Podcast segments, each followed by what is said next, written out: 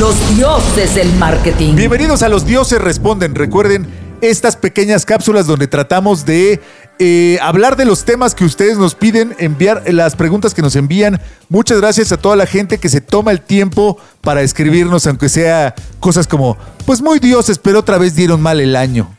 Muy dioses, pero se equivocaron. No, pues si soy Dios, no calendario, ¿no? O sea, Sí, también, ¿no? No soy Google. Exacto, o sea, flojo. Si yo soy Wikipedia, también me equivoco.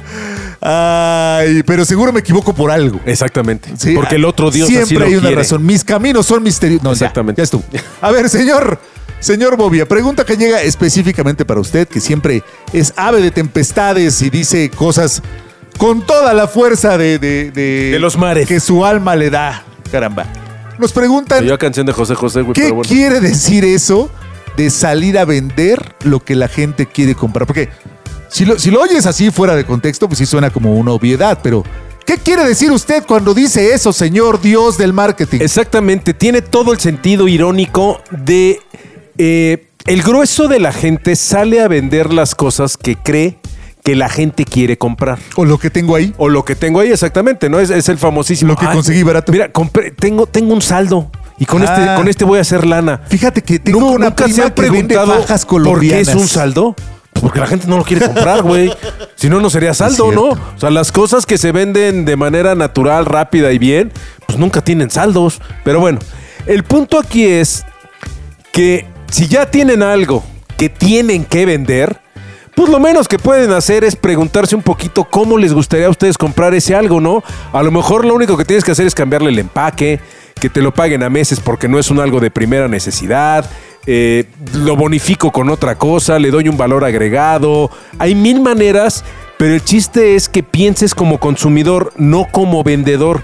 En la medida que hagas eso, siempre será mucho más fácil vender lo que sea, ¿no? Ese es, Exacto. ese es el punto, ¿no? A mí me gusta mucho esa de, de- de esta frase tuya que te reta un poco a, a- a no quedarte con lo que ya siempre hemos hecho. O sea, Por- porque además literalmente te puedes quedar con, con, Ajá. con tu mercancía. ¿eh? Tú dices, oye, yo tengo que, ya, vamos a decir que no soy un emprendedor, vamos a decir a alguien que llega a una empresa, ¿no? Le dieron, lo dieron, este, la oportunidad, como nuestro amigo Iván, que le dieron la oportunidad de vender maquillaje. Oye, pues es que siempre se ha vendido en estas tiendas y siempre se ha vendido así, y pues ahí lo estoy vendiendo y no sale.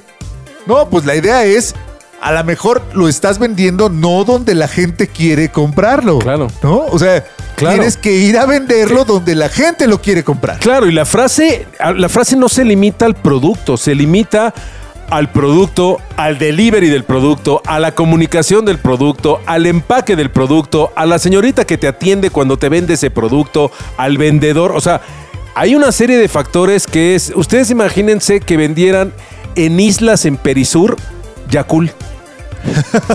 Puta, costaría. puta, Cada Yakul costaría 150 pesos. La gente no. O, o bueno, o que Yakult vendiera. de oro. O tú imagínate que en Antara vendienda este, un puesto de lotes.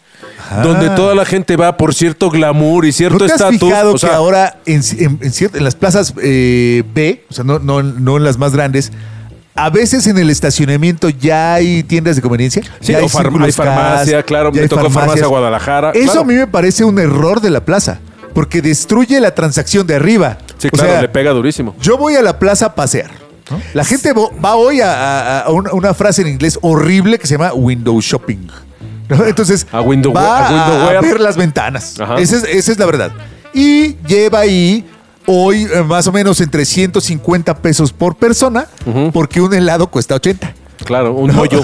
sí, y donde, Un mollo que te deja en el bolsillo, un hoyo. Exacto, y donde pidas con chispitas, Sí, no, bueno, sí, manches, cuesta como claro. peso cada chispita, Esa- o- mano. o, galleta de jengibre salvaje. Ajá. Si tú tienes ahí abajo, llevas a tu noviecita, le quieres comprar algo, bajas al círculo K, compran dos refrescos por 60 y se acabó. Sí, claro. Entonces, me parece que es un error. Pero también, te voy a decir, podría sí no ser un error. ¿Por qué? Porque al final una farmacia, por ejemplo, en el caso eh, de...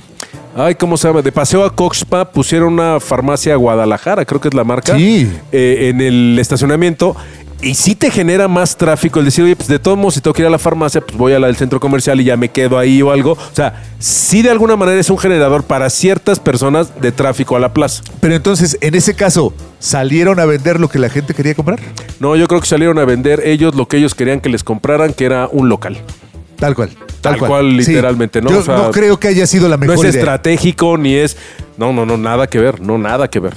¿Algo más con respecto de su frase, señor? Pues que, que analicen mucho y piensen, una vez que tengan esta cosa que necesitan vender, si es que todavía no lo compran, salgan y pregunten. Se vale preguntar, cuestionar.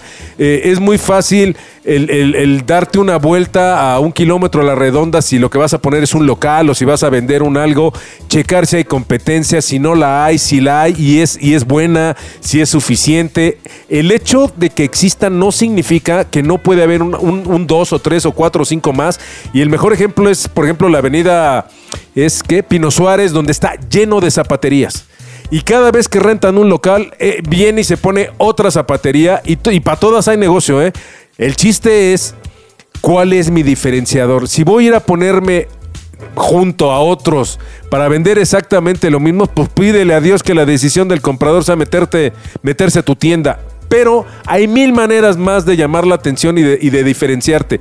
Esto ténganlo todo el tiempo en la cabeza.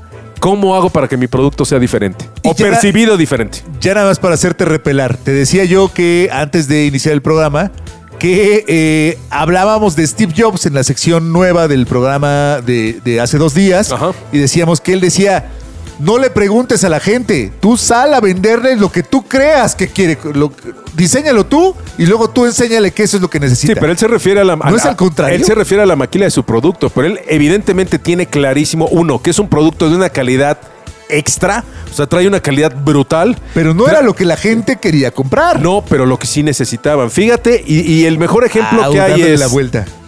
El mejor ejemplo que yo le puedo atribuir de negocio a Steve Jobs es, es un tipo que estaba fuera de la industria de la música. Su negocio era de alguna manera de hardware y de software de, para, para cómputo y el tipo se comió a las disqueras. Se comió a las empresas que de alguna manera estaban relacionadas con tecnología y música, como es el caso de Sony. Sony tiene disquera, vendía reproductores de música y, tiene empresas de cine. Les dio la vuelta. Eh, Polygram, pues el mismo caso. Entonces salió a vender lo que la gente El- quería comprarle a otros. Exactamente. Es- eh, bueno, tú imagínate el mérito. O sea, el tipo salió a vender un algo y además se robó el mercado de todos esos música. consumidores. Y hoy, hoy tú dices música. Bueno, y el tipo le dio la vuelta con iTunes, ¿eh? Le dio la vuelta. Lo que pasó después, bueno. Ya, ya es, otra, ya- ya es otra historia. Pero el tipo se comió el mercado de la música a nivel mundial. Así fue, así fue. Pues eh, muchas gracias a quienes nos escuchan por interesarse en estos bobiaforismos. ¿no? De- y eh, después de estos minutos, repetimos, salga usted a vender. Lo que la gente quiere comprar. Muchas gracias. Recuerde enviarnos sus mails a dioses.genio.fm. Los dioses del marketing.